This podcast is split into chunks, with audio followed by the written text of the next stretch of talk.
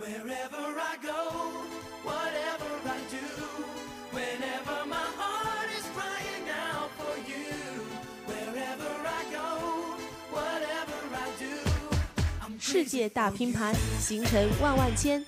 旅游风向标，搜索无极限，这里是走遍天涯，大千世界任你游。放松你的心情，踏上新的旅程，让我们一起走遍天涯。大家好，这里是每周四晚与您准时相约的《走遍天涯》，我是靳潇涵。大家好，我是许慧玲。土耳其可能是这个世界上战争最频繁的国家，在这片土地上，到处可见古老的战场、城堡的废墟，以及建立于各个伟大王朝的华丽宫殿。蓝色清真寺圣索菲亚大教堂，以佛索古城特洛伊古城。一座座记载着辉煌文明的建筑，在久远的时空中闪耀着永恒的光彩。亚历山大大帝曾在这里展开了格尔迪之劫。荷马史诗《伊利亚特》中，阿喀琉斯曾与特洛伊人在此血战。奥斯曼帝国在这里发动了改变世界的战争。从人类文明伊始遗留在土耳其的各种遗迹和奇观，足以让任何迷恋历史的人沉醉其中。但是，如果你只是想来放松身心，则不妨在伊斯坦布尔的公共浴室里舒舒服服泡上半天，或者漫步于安塔利亚的地中海海滩上，让温暖的海水轻抚脚背。探险爱好者则可以一路东行，去卡帕多奇亚体验狂野的异国情调。至于美食家们，根本不需要迈出伊斯坦布尔半步，那里不仅有最时尚、最有情调的集市和酒吧，更有全世界最地道美味的现代奥斯曼美食。土耳其是世界上唯一地跨欧亚的国家，虽然欧洲的部分只占国土面积的百分之三，却影响巨大。伊斯坦布尔及周边是整个国家的经济中心，也是游客最集中的落脚点。土耳其北临黑海，南临地中海，西临爱琴海的特殊地质，给土耳其南部的发展带来了交通和气候优势，因此崛起了一批风光秀美、富庶繁忙的港口城市。如伊兹密尔、安塔利亚、切什梅、西利夫凯等等，而每座城市几乎都有保护良好的老城区，与中部和东部的冷僻荒芜形成鲜明的对比。尤其土耳其东南部，比邻叙利亚和伊拉克，战乱频繁，驴友最好不要靠近。伊斯坦布尔与北京相差六个时区，夏令时时间提前一个小时，因此土耳其夏令时期比北京晚五个小时，其他时间比北京晚六个小时。大多数电器商店都有转接器出售，你可以花大约一点七欧元买到。供电中断是不可避免的事实，所以你需要准备一个浪涌电器保护器。苏莱曼一世的统治是艺术和建筑学的一次巨大成就。著名的建筑设计师西兰设计了很多君士坦丁堡的清真寺和其他大型的寺院。在土耳其的每条小巷内都能看到小毛驴驴背两侧挂着的大筐子，里面或者装着还沾满露珠的水果。或者是含着泥土芳香的西红柿。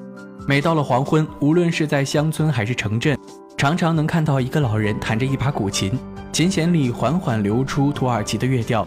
那迟缓悲伤的调子，似乎在追忆着奥斯曼帝国昔日的光荣，也在回想祖先们逐草而居的艰辛。土耳其的民族音乐起源于中亚地区，用鼓、单簧管、铙和钟铃等乐器进行演奏。在人们跳舞、进行祈祷时演奏的神秘音乐，它是用被称为纳伊的韦迪演奏的充满幻想的音色，给人们留下了深刻的印象。这种音乐每年十二月在孔亚举办的梅乌拉纳节上可以听到。在土耳其各个不同的地区都有自己独特的民族舞蹈和民族服饰，其中身穿黑色镶着银边衣服男性跳的黑海地区的舞蹈，舞蹈者互相拉着手，随着科门切的音乐翩翩起舞。卡萨克欧尤奴从孔亚流传到西利夫克地区的汤匙舞，衣着华丽的男女敲响各自手持的汤匙，随着舞蹈的节奏翩翩起舞。基里克卡尔卡恩以鄂图曼所统治的城市为题材，使用剑和盾的布鲁萨的舞蹈，只有穿着鄂图曼王朝早期军服的男性登场，没有音乐，随着剑和盾的互相碰撞的声音起舞。萨比克是爱琴海地区的舞蹈。穿着各种色彩鲜艳服装的男性以舞蹈来展现勇敢和英雄主义。在土耳其，无论多么小的村庄，都有被称为卡和瓦哈内的咖啡店。在这里，男人们一边喝咖啡一边聊天，还可以玩土耳其独特的棋盘游戏。特别是在伊斯坦布尔的咖啡店里，经常可以看到抽着水烟的男人们。说起土耳其玉，它的历史可以追溯到古罗马时代。自从穆罕默德从东罗马帝国手中夺取了君士坦丁堡以后，便把罗马式的浴室改成了名副其实的土耳其浴。整个浴室到处都雕刻着美艳绝伦的伊斯兰图案，充满了浓郁的东方气息。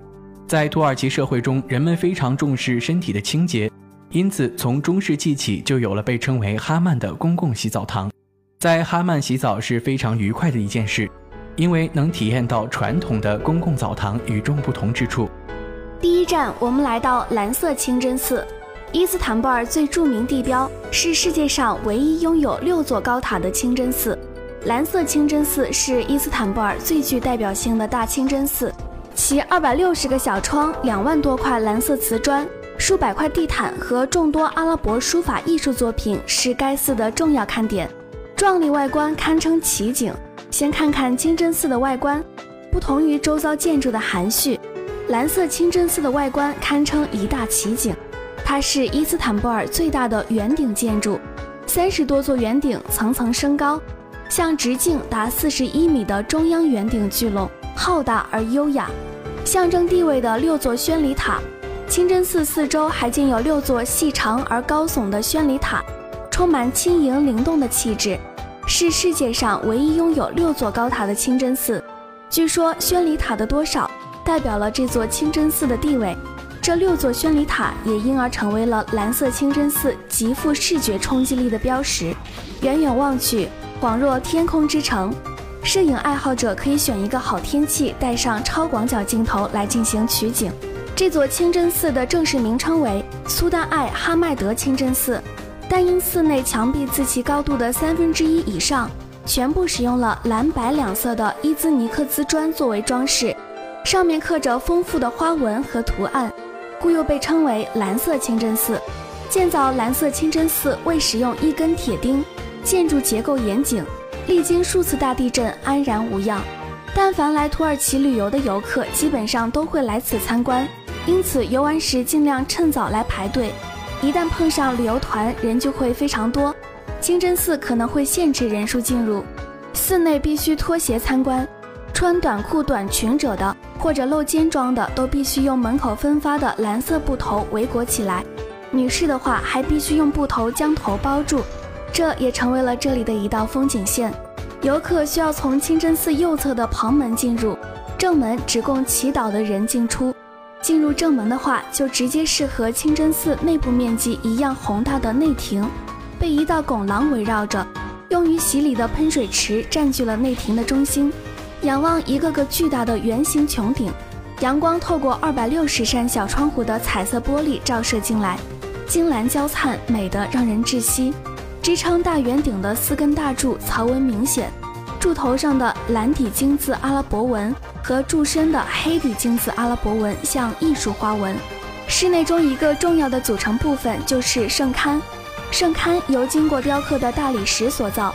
圣龛右边有一个美轮美奂的宣教坛，在周五午间及宗教节日，会有学者站在讲道坛上讲道。另外，还值得一提的是，这里的地毯，听说都是以前朝贡的圣品。游玩好清真寺以后，不妨坐在清真寺前广场的椅子上，看着风吹云动中的蓝色清真寺，炫动的喷泉随着音乐起舞，时而还有海鸥相伴飞过。真是一种别样的享受。如果是傍晚来的，还可以在附近的咖啡馆坐一下，欣赏一下美丽的夜景。清真寺外有由三十六座大小不同的坟墓构成的陵墓，中间一座是苏丹艾哈迈德一世的，陵前是一座十九世纪的大理石石面的钟塔，后面为图书馆。著名的圣索菲亚大教堂和君士坦丁堡竞技场也在附近，有时间的话可以一同游览。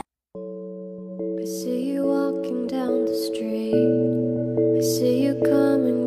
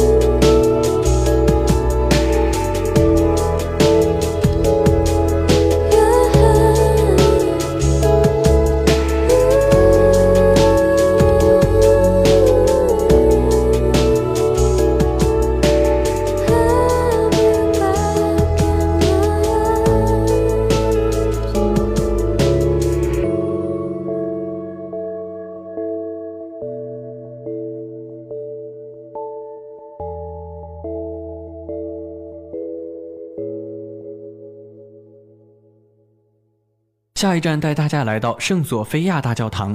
圣索菲亚大教堂与蓝色清真寺隔街相望，早期是拜占庭帝国的主教堂，后被土耳其人占领后改为清真寺，现为博物馆。这是一座土耳其著名的历史建筑，也是土耳其的象征之一。圣索菲亚大教堂外部是典型的清真寺圆顶和尖塔，在教堂前有一个洗净池，旁边立着几根顶部雕刻花纹的石柱，便是教堂的前厅。前厅的墙上没有什么装饰，基本都是有关该教堂的历史和地理宣传画。走过前厅，便到了中央大厅。前厅中共有九个门通往教堂的中央大厅，其中中间的大门被称为帝王之门，曾经只有皇帝和皇后才能从这里进入。其左右两侧各有四个门，最左右两侧的大门是给普通百姓走的，中间两个大门是给贵族大臣走的。进入中央大厅内部的地上都是多色大理石铺成，墙面上也是彩色大理石镶嵌的图案，显得色彩斑斓，非常好看。教堂里大大小小的隔窗和低垂的吊灯维持着大殿中的光线，而精美的吊灯为大厅带来了温馨的气氛，加上高大的穹顶，让人有种敬畏的感觉。穹顶保留着拜占庭式的壁画，色彩非常丰富。站在大厅中央，抬头仰望圆形穹顶及穹顶下方四座拱门和四十个大玻璃窗，可以感受到恢宏的气势。而教堂三面是二楼的回廊，墙壁上有很多描绘基督教故事的壁画。大厅正面是正堂，正堂的中间是圣坛，圣坛是主持人带领穆斯林面向麦加方向做礼拜的地方。圣坛顶上有着一副圣母子像，俯视着下方。在圣坛左右两侧均有直径约十米的大圆盘，挂着六块黑底阿拉伯金字的大圆盘。大圆盘上写着是人名，左侧是阿拉，右侧是穆罕默德。阿拉是唯一的真主，穆罕默德是阿拉的先知。这样的圆盘在大厅内共有六个，而圣坛的右侧是加冕处，左侧是讲经的阳台。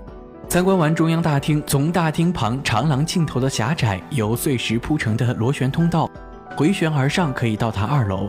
二楼是达官贵人和女士做礼拜的地方。在二楼看整个大厅，能感受到大厅气势宏伟的空间设计，不同层次的光线，不同层次的廊柱、柱头、柱基和柱身的交接线之处，都是以金色和蓝色做底色的艳丽纹饰装填着，而柱头精细的雕琢令人叹服。走在二楼的回廊上，右侧为皇后包厢，其下方就是一楼进门处的帝王大厅。站在二楼，可以清楚地看见大门上方镶嵌有精美的马赛克画。绕着回廊参观一圈，便可参观完毕。圣索菲亚大教堂附近有蓝色清真寺和伊斯坦布尔考古博物馆，可以一并参观。第三站，我们来到棉花堡。大自然的鬼斧神工制造出了如此美妙的仙境，好似棉花一样的山丘。欧美人喜欢的泡温泉圣地，躺在池子里晒晒太阳，欣赏落日。棉花堡位于土耳其戴尼兹利以北十九公里处，是远近闻名的温泉度假胜地。此地不仅有上千年的天然温泉，更有这种古怪的好似棉花一样的山丘。其实它们就是坚硬的石灰岩。一九八八年，棉花堡及其顶上的希拉波利斯古城一起被列入世界文化遗产。有山有水的白色棉花堡，从希腊时代起就是温泉疗养圣地。传说埃及艳后也曾经在这里泡温泉，温泉自洞顶流下，将山坡冲刷成阶梯状，平台处泉水积蓄成了一个个小池塘。从上往下看，一方方温泉平台像一面面镜子，映照着蓝天白云；从下往上看，像刚爆发完的火山。白色的岩浆覆盖了整个山坡，颇为壮观。独特的风景吸引了全世界很多的摄影爱好者。这里的水温终年保持在三十六至三十八摄氏度之间，水的酸碱值大概六左右。据科学鉴定，泉水富含钙、镁等矿物质，还可以直接饮用。由于在棉花堡上的温泉是不收费的，所以来自泡温泉的游人络绎不绝。特别是一些欧美游客，经常会全家一起来泡温泉。从景区北门进入，分别能看到城北墓地、北大浴室和图密善拱门等遗迹；穿过集市，能看到一座教堂和水神庙。最后，在靠近南门的地方，则竖立着太阳神庙遗址和圆形剧场。你可以先逛一下希拉波利斯古城，古城往南顺着山坡而下就是棉花堡了。不过，因为保护不当。加上很多酒店抽取温泉水去建游泳池，使得大片石灰岩干涸变成了黄褐色。因此，现在景区规定进入浴场一定要赤脚，以防鞋底磨损棉花堡的石灰岩，而且被限制在一片区域内，不能随意踏上其他的石灰岩。损坏最严重，其实本来也是最好看的一片区域被人为排空，在太阳下暴晒，希望能有一天恢复本来的白色。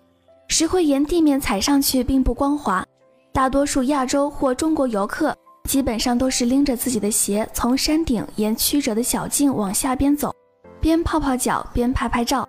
而开放的欧美人则直接穿着比基尼或者泳裤进入景区，他们或找深一些的池子游泳，或在一些浅的池子里晒晒日光浴。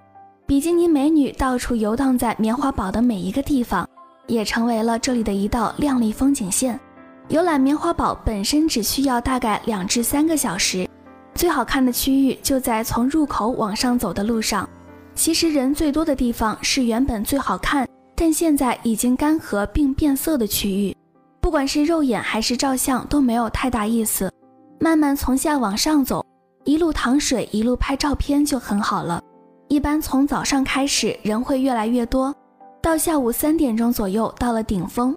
然后接近晚上，人会逐渐的减少，所以如果下午到的话，完全可以晚点过去，花一至两小时走走，然后看下落日就可以离开了。白色的岩面会被阳光点染出淡淡的色彩，而岩面中的水波则记录下天空变幻的奇异色彩。特别提示大家，太阳下山后，温泉水还是会凉很多，所以说冬天游玩会比较冷，可自备一个袋子放鞋子。由于光脚走路可能会比较疼，建议可以带一双厚些的袜子，也可以自带泳衣。泡温泉的话，在景区门口也有更衣室和寄存东西的地方，可能需要收取一定的费用。另外，还需要注意保护环境，不要在景区内随意乱扔垃圾。今天的最后一站带大家来到大巴扎，巴扎就是集市的意思，土耳其语就是有顶棚的市场。伊斯坦布尔的大巴扎是世界上最大最古老的巴扎之一，几个世纪以来一直都是整个伊斯坦布尔的城市中心。如果没来过这里，你就不能说你来过土耳其。大巴扎离伊斯坦布尔大学和蓝色清真寺很近，而其入口也非常普通，以至于游客很容易都错过。但是，一旦你进入其中，又是另一番景象。室内人来人往，好不热闹。游览的意义已经大过了购买的意义。大巴扎采用全封闭式的设计，室内大约有六十五条街道，四千四百多家商店，每天接待来自世界各地的游客。人们给集市安装了一整套可以上锁的大门和围栏，这样一整天下来，在一天交易结束后，集市也可以安全地关闭起来。数公里长的通道犹如迷宫一般四通八达。游览时，你可以按照从左到右、从前到后的方式走，这样就不会错过任意一个铺子了。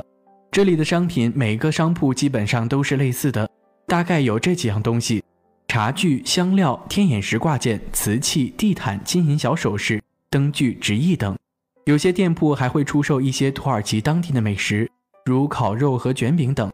饿了可以尝试一下。大巴扎里店铺的租金较贵，基本上都是按照店铺位置的热门程度来收取费用，因此这里的商品价格也不便宜。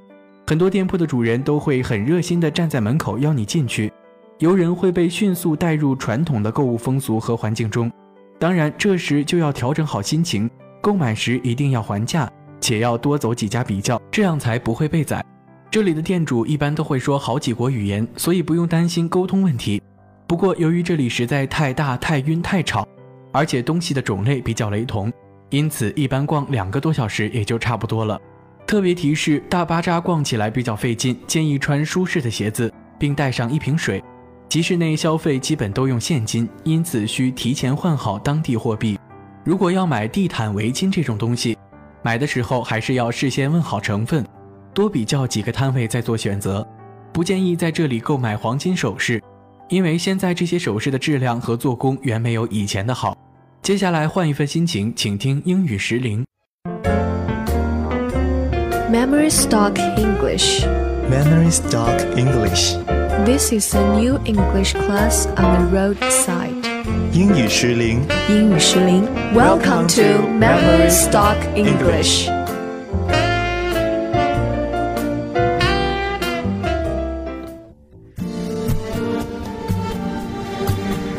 ，Dear audience, welcome to this week's Memory Stock English on 无体之声 Broadcasting Station. I'm 沈书萌。 I'm 冯怡。安吴如凡， 那么在上一期的节目呢，我们介绍了黄石国家公园，这是一个位于美国的非常有名的地质公园。那么在这一期的节目呢，我们将继续和大家一起游历美国，来看一看它的好邻居科罗拉多大峡谷。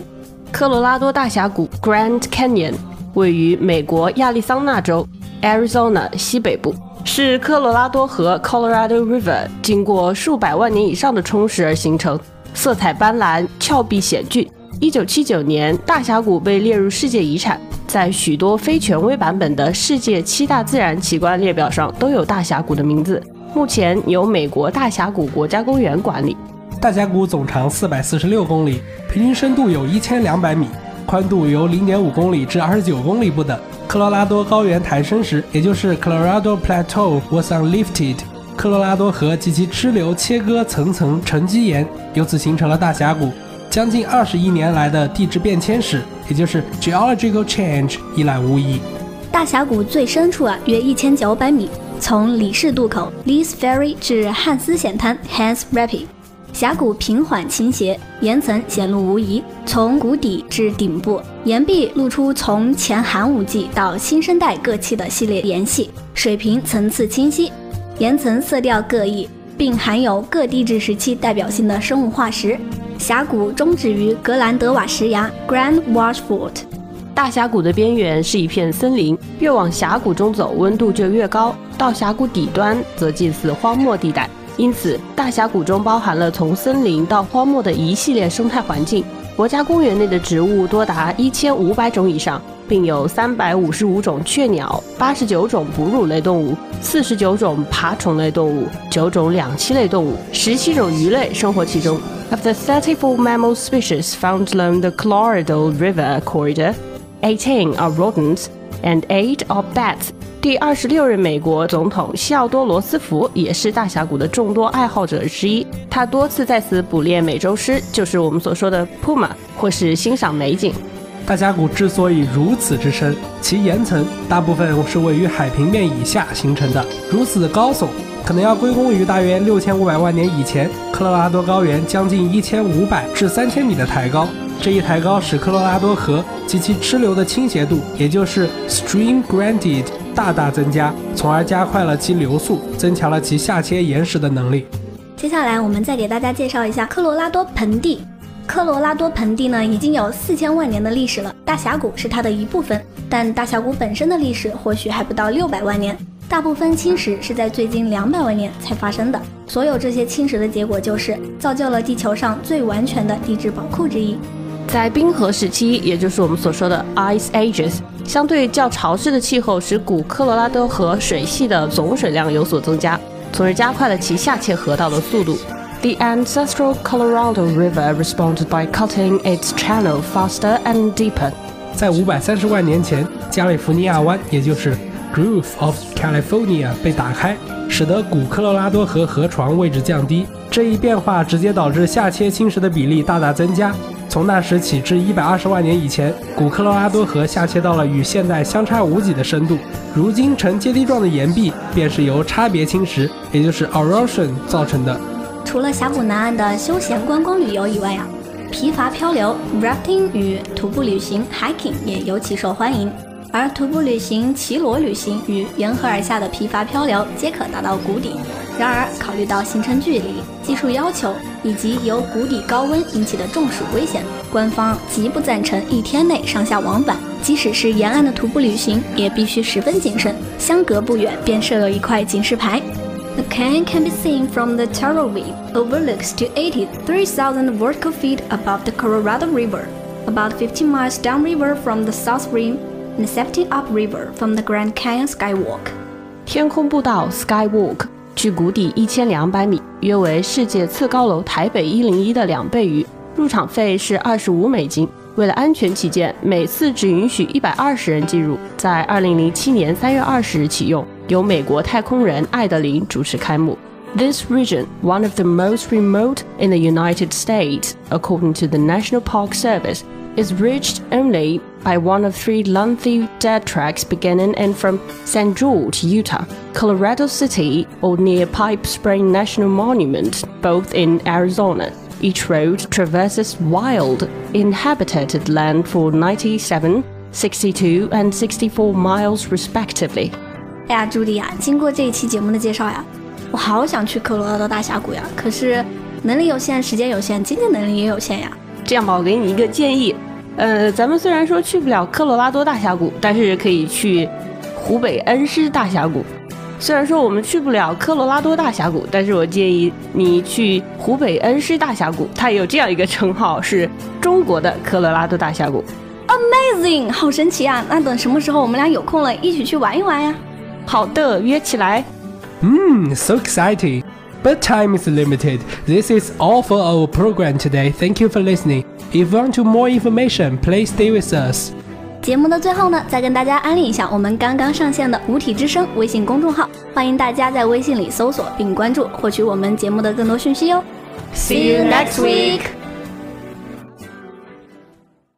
好了，今天的天涯到这里就要和大家说再见了。播音间里，许慧琳、靳萧寒代表我们的导播王飞燕，感谢您的聆听与陪伴。我们下期节目不见不散。